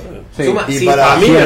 En esos casos especiales donde no sabía que había algo, es una y sorpresa. bajarse Claro. de la, como digo yo, del, del reglamento. Ah, del el reglamento del estándar. estándar, sí, sí, sí. Flaco, si vas a un evento, entras a ese material y no funciona, contá chistes. Exacto, sí. Te pagaron para que la gente se ría. Se ría. No para que rindas cuentas en Facebook, al sitio. Yo Che, no también soy tan clásico, bueno, que uno se entere por un cuñado que estuvo en la fiesta que tal y tal contó un chiste. Sí, conté un chiste. Sí, sacó La tres de internet. que te parió. Yo, yo, Pero ¿sabes qué? La gente se fue contenta y se fue y, y me pagaron. Y me pagaron y Exactamente. chupatela. yo eh, voy ¿Qué más por que ese lado. piba del monólogo del supermercado si no me están dando bola? Yo voy por ese lado de, de ir sumando. Yo, para los eventos, mi manera de, de armarme para eventos fue más cosas interactivas con la gente, algo musical en el medio, algo que. metes cosas para que que la animación, si, el si juego, mis la 10, intro 15 suma minutos no te hicieron reír, bueno, tengo otra cantidad de juegos que te saco una risa, te saco una risa. Tu arte, hacerlo en el teatro. Claro. Acá, manotea lo que pueda porque hay un tipo que te está pagando un montón de guita para que la gente se entretenga. Tal cual. Como también digo, no, no puteen los eventos, no sean guarangos, no hagan lío, porque el, vos te También- vas y el dueño de la fiesta se la queda. Claro. Se paga tía porota y le dice que este es un guarango, yo me retiro, le cagaste la fiesta, claro. Claro, claro. Eh, También hay otra cosa que es a veces hermosa, que la gente, ¿haces evento? Sí. ¿Dónde me viste? No te vi en ningún lado. Bueno, la persona tampoco sabe qué carajo está Claro. contratando, qué carajo está comprando. Claro. Una, una predisposición de uno, bueno, mira, te muestro un video mío, este es, la es mi estilo, esto es lo que yo hago. Si te gusta, seguimos para adelante, si no, nada. Claro. Sí, tenés que tener cosas para mostrar. ¿eh? También, esa es otra parte importante. Ya ha pasado este, estos chicos que recién están arrancando que Sí. decimos no agarres eventos todavía, hacete un poco de herramientas. Vamos más, eh, eh, sigo progresando como Hacé un curso con Freidele. Lo primero que le diría. Eh, Haces un curso con Freideles y los flyers con Con Freideles. Exacto. Eh, Y exactamente. te lo musicaliza. Nació un negocio. Además. Yo estaba en la locución del evento. ahí Va está. creciendo, pasaron dos, tres años y dice, bueno, me quiero empezar a animar eventos, ¿no? La pregunta que creo que es de oro, ¿qué tengo que cobrar? Vamos a hablar de plata. Oh, Vamos No a de- hablar, quiero hablar de plata. Vuelvo al principio. Vos vas a cobrar lo máximo que vos creas que pagarían por ti. Ok. Con lo cual, no está mal mirar la competencia cuánto cobra, no está mal decir, che, vos cuánto cobra, vos cuánto cobra. Vamos a ver cómo está, Sí. cómo está el mercado Y después, desgraciadamente, es ensayo y error. Eh, si te llaman 10 tipos, sí. a los 10 tipos le pediste, no sé, 15 lucas y ninguno te dijo que sí, evidentemente la gente no está para 15 lucas por tu Claro. show. No. ¿Está Claro. claro? Entonces bajamos a 10. Claro. Eh. Y en 10, dos te dicen que sí y 8 que no. Te siguen llamando que sí que sos bueno. Bueno, vos sabrás a dónde bajar. Digamos, no hay un. No, y también para mí depende desde dónde te llamen. Para, ¿por qué te digo esto? No sé. A mí me llaman por Mercado Libre. por- Claro. Bueno, tenés, vos sabés que estás en un rango. Sabés que si vas solo, ponele, no sé, por decirte un precio. Y yo hasta Bonder, bueno, hasta dos lucas me bajo. Bueno, por ahí si son 10 personas en una casita un martes a la noche, bueno, 1500 también, te lo dejo. O por ahí digo, no, che, bueno, sábado a la noche. Bueno. Pero sabes que estás entre 2, ponele y 5, no sé. De Mercado Libre, porque sabes Sí. que la gente se va a buscar ahí porque busca Barato. también precio. Precio. Ahora, viene un empresario, no sé, que se dedica a fiesta, un salón, che, te quiero contratar para un coso, es una fiesta, un casamiento, 150 personas, ¿eh? Y ahí ya lo empezás a mirar un poquito y decís, bueno, Sí. yo le tiro, no sé. Ah, para mí, eh, cuando Le me dicen, che, ¿cuánto me cobras? Yo le pido un par de datos importantes con los que yo, yo presupuesteo. Se nota, se nota que no laburás para Cole vos. Lo La. Cole te llaman y te La dicen, ¿qué Cole- tal? ¿Sos- ¿Vos sos Freddy? Le decís, ah, mirá. No, la verdad te digo, es- no lo iba a festejar mi cumpleaños. es algo familiar. Sí. No, pero ¿sabes qué? Mi mujer me rompió las pelotas, así que voy a tirar unos patis. Bien, Sí. llegás y es un piso de 400 metros El cuadrados. Libertador. Y cuando vos llegaste está saliendo Palito Ortega que cobró Sí, 400 sí, sí. Claro. No, no, no, me ha pasado, me ha pasado que he elaborado para la cole. Te la estoy contando. La- y no, no, Yo no, lo sé, la tarifa la tengo dividida en realidad por el tipo de evento. Para mí, tres o cuatro clases de eventos. Sí. Primero es el social en una casa. Indudablemente, un tipo que invita a 40 amigos a su casa y hace un pizza party, no va a pagar 20 mil mangos No. un cómico. No, porque hay un desfasaje entre lo que él invirtió en esa fiesta. Todo le salió 4 y vos 20, no sé cómo. Claro, es una locura.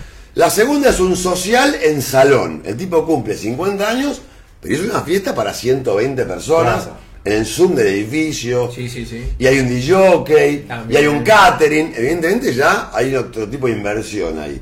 Eh, digamos, con lo cual está dispuesto a pagar un poco más y vos harás un show por ahí un poco más trabajado, Sí. con música, bla, bla, bla. Y después está el corporativo. Y el cooperativo sí. El corporativo, la que garpa, no garpa la de ella, garpa Claro. la del otro. Claro. Digamos, se supone que la empresa está para pagar un poco más. Sí, o la Después empresa está. le pone un, un mínimo y un tope. Obvio, No, después aparte está- pasás muy bajo, te dice, este es un pelotudo, no Claro. la nota". Hay un, después está si hay que escribir material Claro. ad hoc o no. Una cosa es con tu rutina de 35 minutos, es decir, mira, es un evento de abogados y ¿Lo ganar 10 preguntás? minutos. Sí. ¿Lo preguntás? No es lo mismo. Y sí, porque te digo. No, porque por ahí te toca despegando y decís, y no te dijo nada, y vos decís, bueno, hago mi Bueno, material. yo como yo como yo como comediante de eventos siempre tematizo, lo doy en el curso, Sí. unos minutos, aunque no me lo pidan. Sí. A mí me parece que genera mucha empatía ir a la escuela de paracaidismo, Sí, a hacer un evento y hacer dos, tres chistes de paracaidista, Claro. o vos en un paracaídas, o si le tenés miedo al paracaídas, o lo que sea, y después hacer tu rutina. A la veces que te piden específicamente, a mí me contratan mucho de empresas que hacen capacitación, escuchá lo que estoy diciendo, que juntan a, no sé, los 150 empleados vendedores en un hotel y les tienen que enseñar a vender el nuevo vaso de vidrio y me dicen, queremos que hagas 15 minutos antes de que el, el- profesor, el coach, que les va a dar este, La charla. la charla, queremos que hables de vasos de vidrio, de ventas, de venta, de vendedores eh, fracasados, lo que sea. Y yo ahí voy, porque yo voy específicamente con material que al tipo tiene que servirle para dar su clase. Para a veces lo, se lo mando por mail, me lo corrige, y el tipo sale después a veces, pues como dijo Gerardo, ¿entendés? O sea, los tipos quieren que con un poco de humor yo les despierte La- la, curiosidad. sí. Y van a usar, eso es muy temático, eso se cobra más, Claro, obviamente. claro, si hay que viajar al interior, se cobra más, además de que cobras el viaje y Sí, el obvio. alojamiento, pero además yo el evento lo cobro el doble. Porque yo ese día no puedo hacer dos eventos. Es el tiempo. Claro. Yo un sábado, Pensás en tu acá tiempo laboral. Aires, generalmente hago dos eventos. Y si yo me voy al interior a actuar para vos, yo voy a hacer uno solo. Claro. No puedo tomar otro, porque no puedo viajar esa noche de nuevo. Entonces yo te cobro el doble. ¿Se Claro, entiende? Esas sí. son cosas que uno va aprendiendo. Eh, entonces, como yo por ejemplo, bueno, cuando hago eso, también tengo los ítems que tiraron los chicos, repasando, sería distancias, Sí. distancias, el lugar específico, El día y el horario, porque no es lo mismo hacer un evento de Por noche supuesto, que hacerlo a la de tarde, día. ¿dónde? Exactamente. Es un menú ejecutivo, Sí. digamos. Claro, algo así. Sí. Y Sí, son el día no es lo mismo Si viene hacerlo- con bebidas sin bebidas. Pongámoslo como ejemplo, el más barato de nuestros eventos sería un cumpleaños de cua- un cumpleaños de 40, un martes a las 3 de la tarde, o pongámosle como para en una casa particular. Vos cambias todos esos ítems y me decís, es un cumpleaños de 15, a la- un sábado, prime time para nosotros, medianoche, en el interior, me estás hablando de otras distancias, me estás Claro. hablando Sí, de sí, otros todo. horarios, me estás hablando de eventos totalmente distintos. ¿El ambiente te, te, te- te cambia el mercado? O ¿En sea, en eh, ejemplo, estamos todos en Mercado Libre, ponele, y hay alguien que está cobrando 500 pesos. ¿Me tira a mí abajo mi A mí me mercado? enseñaron que hasta una hormiga hace sombra. Ah, ok. Poquita sombra. Sí. Pero Pero hace te hace sombra. sombra. Todo molesta. Después está en vos, a mí me pasa, que me llaman y dicen, eh, ¿cuánto? yo no voy a decir acá cuánto cobro. Claro, no, no. ¿Cuánto cobras? Tanto. Y me dicen, pero yo vi que. eh, bueno, anda con ellos. Ellos sabrán por qué cobran. Claro. Yo defiendo lo mío, sé lo que valgo, Claro. sé cómo funciono. Eh. Entra a YouTube, mirá mis videos, es mi tiempo. O sea, no me voy a bajar porque el otro es como- pero es como en todo. O sea, yo soy diseñador gráfico, viene un chabón me dice, ¿cuánto me cobras un logo? Ah, viste, lindo dibujito, o sea, no, todavía estudié para eso, boludo. O sea, Claro. Bueno, bueno, para. Y bueno, no sé, o sea, poner yo te cobro, no sé, 10 lucas.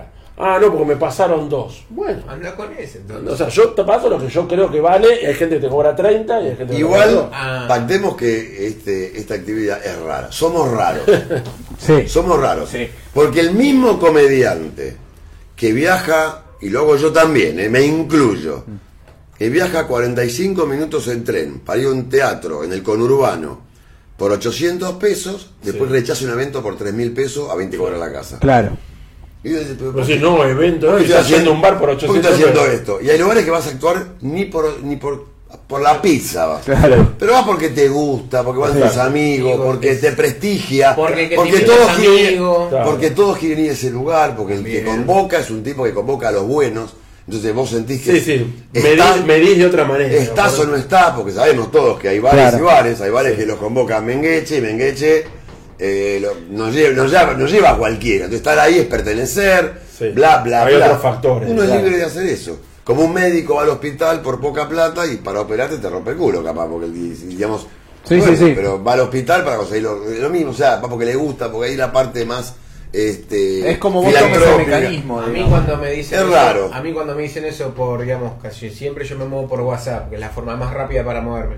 Y me dicen, "Eh, pero es demasiado caro, bla bla bla" y me tiran ese y este me pasó tanto, le digo, "Mira, ese comediante no soy yo. Vos viste lo mío y te gustó. Vos querés que yo vaya. El otro te cobra más barato." Digo, yo te estoy cobrando por todo lo que yo ya sé hacer Claro. en los Te eventos. lo voy a poner en otra parte, Sí. está buenísimo que decís. O sea, vos lo que querés es que vaya yo por lo que cuesta él. Claro, Claro. Algo está mal. No, pero además es- bueno para tirárselo a Es que es así, él lo acaba de decir, lo vio al otro, lo vio a él, Le gustó lo a él. eligió a él, pero quiere pagar como si fuera el otro. No, mirá, le Somos Se lo- diferentes, digo- cosas diferentes, somos personas Pero se lo, diferentes. digo, se lo digo muy fríamente, se, se lo digo, ¿querés probar con el otro? Estás en toda tu libertad. Es tu cumpleaños. plata, es tu cumpleaños. Ahora, si él te está cobrando esto, es porque claramente no tiene la experiencia que tengo yo.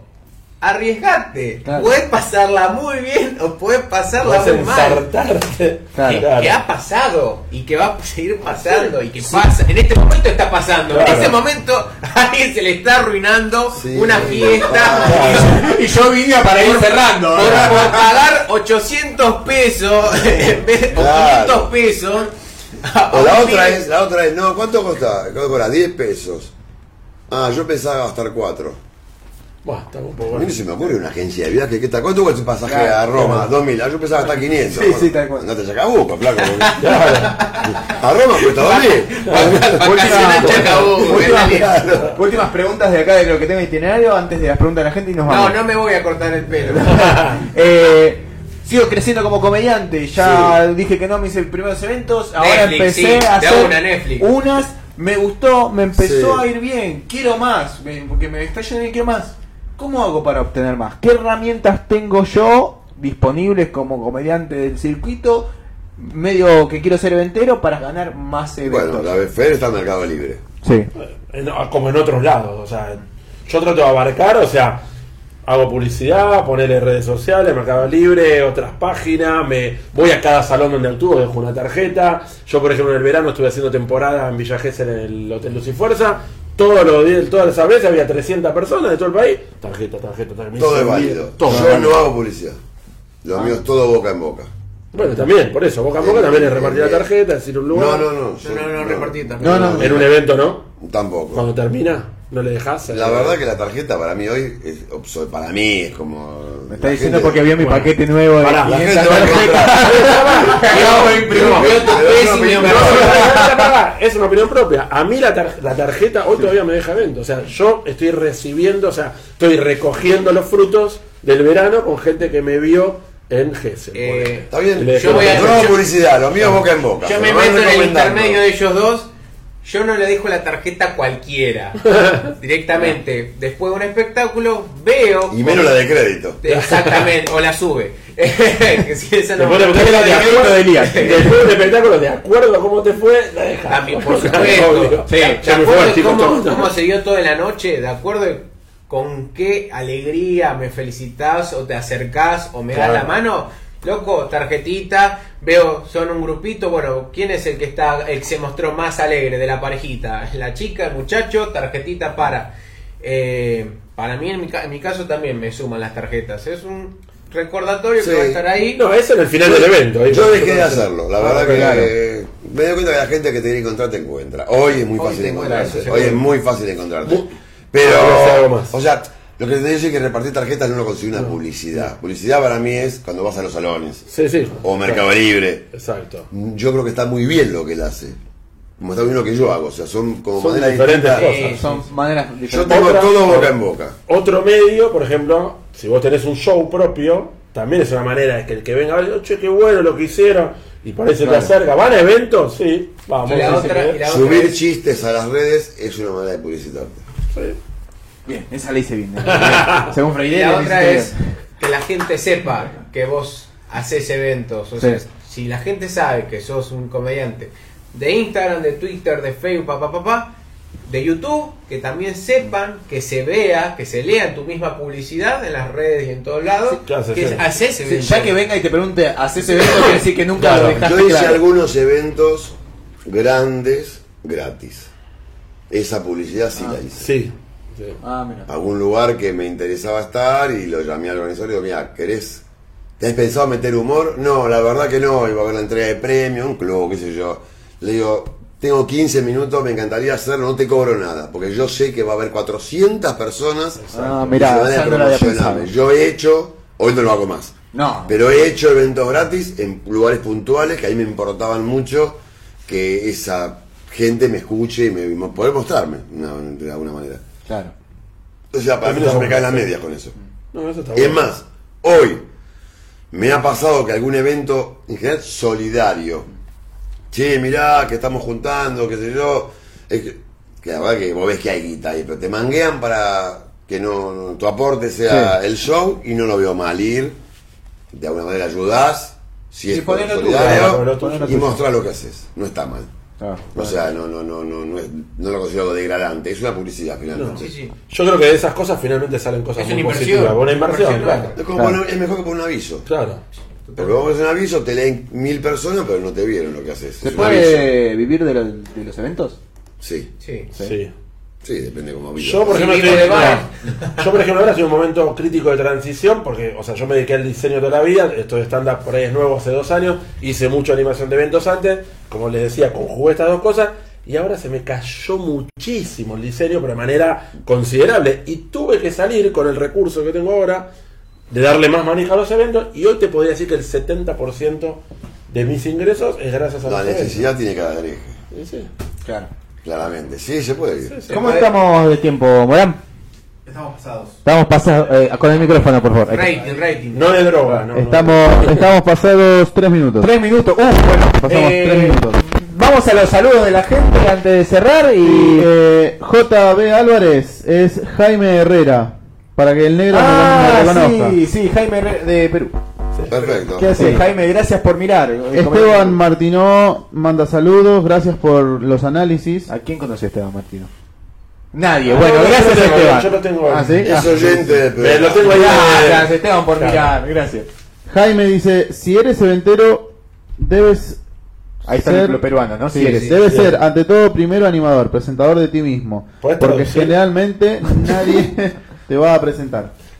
Está bien, está cerciorando sí, lo que es dijo cierto. el Válido, señor. Freire. Es cierto. Perfecto. Después eh, Aida Ender dice, hola tío, soy Ayla. Buah. Bueno, Ahí está Jonah. Eh, Mi Jonah, sobrina. Jonah, Un beso para un.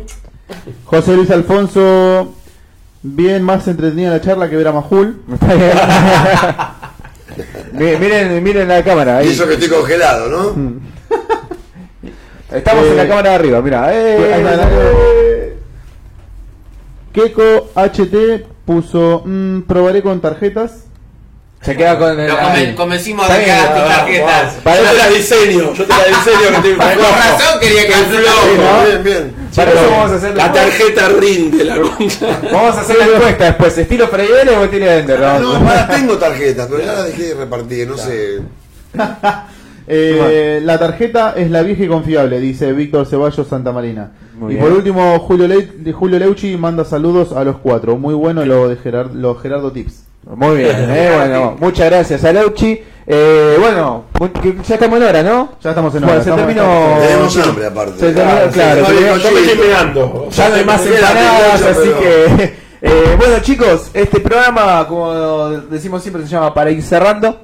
¿Sí? Eh, es, voy a, ya que es el primer programa de esta nueva temporada, voy a explicar de vuelta por qué es Para ir cerrando. Es la palabra, la frase que decimos cada vez que vamos a pasarle el micrófono a otro comediante. Correcto. Así que, como, como es- se arma este debate, es eso, le estamos pasando la voz al otro. Y me gustaría, para ir cerrando, que me digan qué se llevan de esto que vivimos hoy. Que um, se llevan de datos, información, aprendizaje, juntadas, si llevan algo o no. Yo me llevo no menos de 15 bizcochos en la panza. Me robó el chiste. Me robó el chiste y Siempre es no- bueno este, compartir un espacio con, con- con colegas y escuchar al otro y ver lo que hace el otro. Yo ni sabía que él estaba en Mercado Libre, había un aviso mucho más grande que el de él. Arriba del de él. somos, somos tres en mercado, ¿eh? Este, nada, siempre es bueno compartir un espacio, charlar, cambiar ideas, digamos, sobre todo en una profesión o en un, este, una actividad con tanto egocentrismo, tanto egoísmo, tanta cosa de codear al otro, eh, me parece que está bueno, este, de alguna manera, compartir. Compartir. Compartir. Sí, bueno, yo lo mismo, o sea, porque tenemos gente, o sea, bueno, tenemos Gerardo es, bueno, no tengo que decir que es Gerardo, ya con el... Con la foto, ¿sí? Es como el papa de, de los eventos. como, claro, bueno, una estampita. Habrá amigos, también puedo decir lindas personas, compartir este momento en una charla abierta a todo el mundo sobre lo que nosotros hacemos, que es nuestro medio y laburamos. Está bueno tener otras opiniones y, bueno, seguir creciendo. Sí, que la verdad, la pasé bárbaro. Gracias, Negro, por, No, por por- por. Elías, sí, mi compañero locura. Eh, tantos años, negrito. No, eh, contento, feliz, la verdad que también la pasé bien, comí rico, están re ricos los bizcochos. Eh, en el tema de eventos yo respeto y considero que son excelentes eventeros estos dos hombres, así que para mí también fue un recontra aprendizaje, que yo llevo muchos menos años Por en el favor. humor. Son, Por 500, favor. son 500 pesos. Acá también te va a cobrar. Y, es- y me, me- me ayuda muchísimo a comparar y poder ver eh, experiencias propias que valen y experiencias propias de gente que lleva mucho tiempo más que yo eh, en eventos y en la vida misma. ¿no? Claro. Por eso es más grande que yo. Exacto. Pero, pero lo vale, son años bien vividos. Eh, también me encanta que se pueda hacer este debate, esta charla, más que nada para colegas, para pibes que quieran a- a- aprender. Eh, eso está muy bueno, como dijeron acá los chicos, esa cosa de poder compartir en un ambiente que a veces entre nosotros somos hostiles, entre a veces nos cerramos, a veces no queremos, abrir en la cancha un cacho más para los pibes que recién arrancan, eh, es genial. Sinceramente, si hay que decirle algo a los pibes, es el que triunfa es el que está. Es perseverar, perseverar y perseverar. Igual es- somos refalsos porque nos vamos a la calle y Elías es un forro. No, obvio, siempre, obvio. es siempre. malísimo haciendo eventos. No, ya, me lo dijiste, ya me- ya me lo dijiste a la ida. No cuando nos vamos. Verdad. Bueno, gente, eh, muchísimas gracias. Gracias O sea, a vos, muchas negro. gracias Gracias, vamos, vamos, vamos, vamos.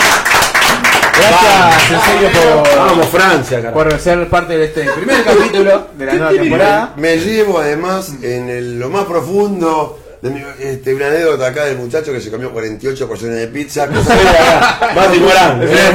nunca. No, no. Eh, el Guinness, entra al Guinness. Me llevo Pará, esto- pará, 41, no, 28 más 6 empanadas. Sí, claro, exactamente.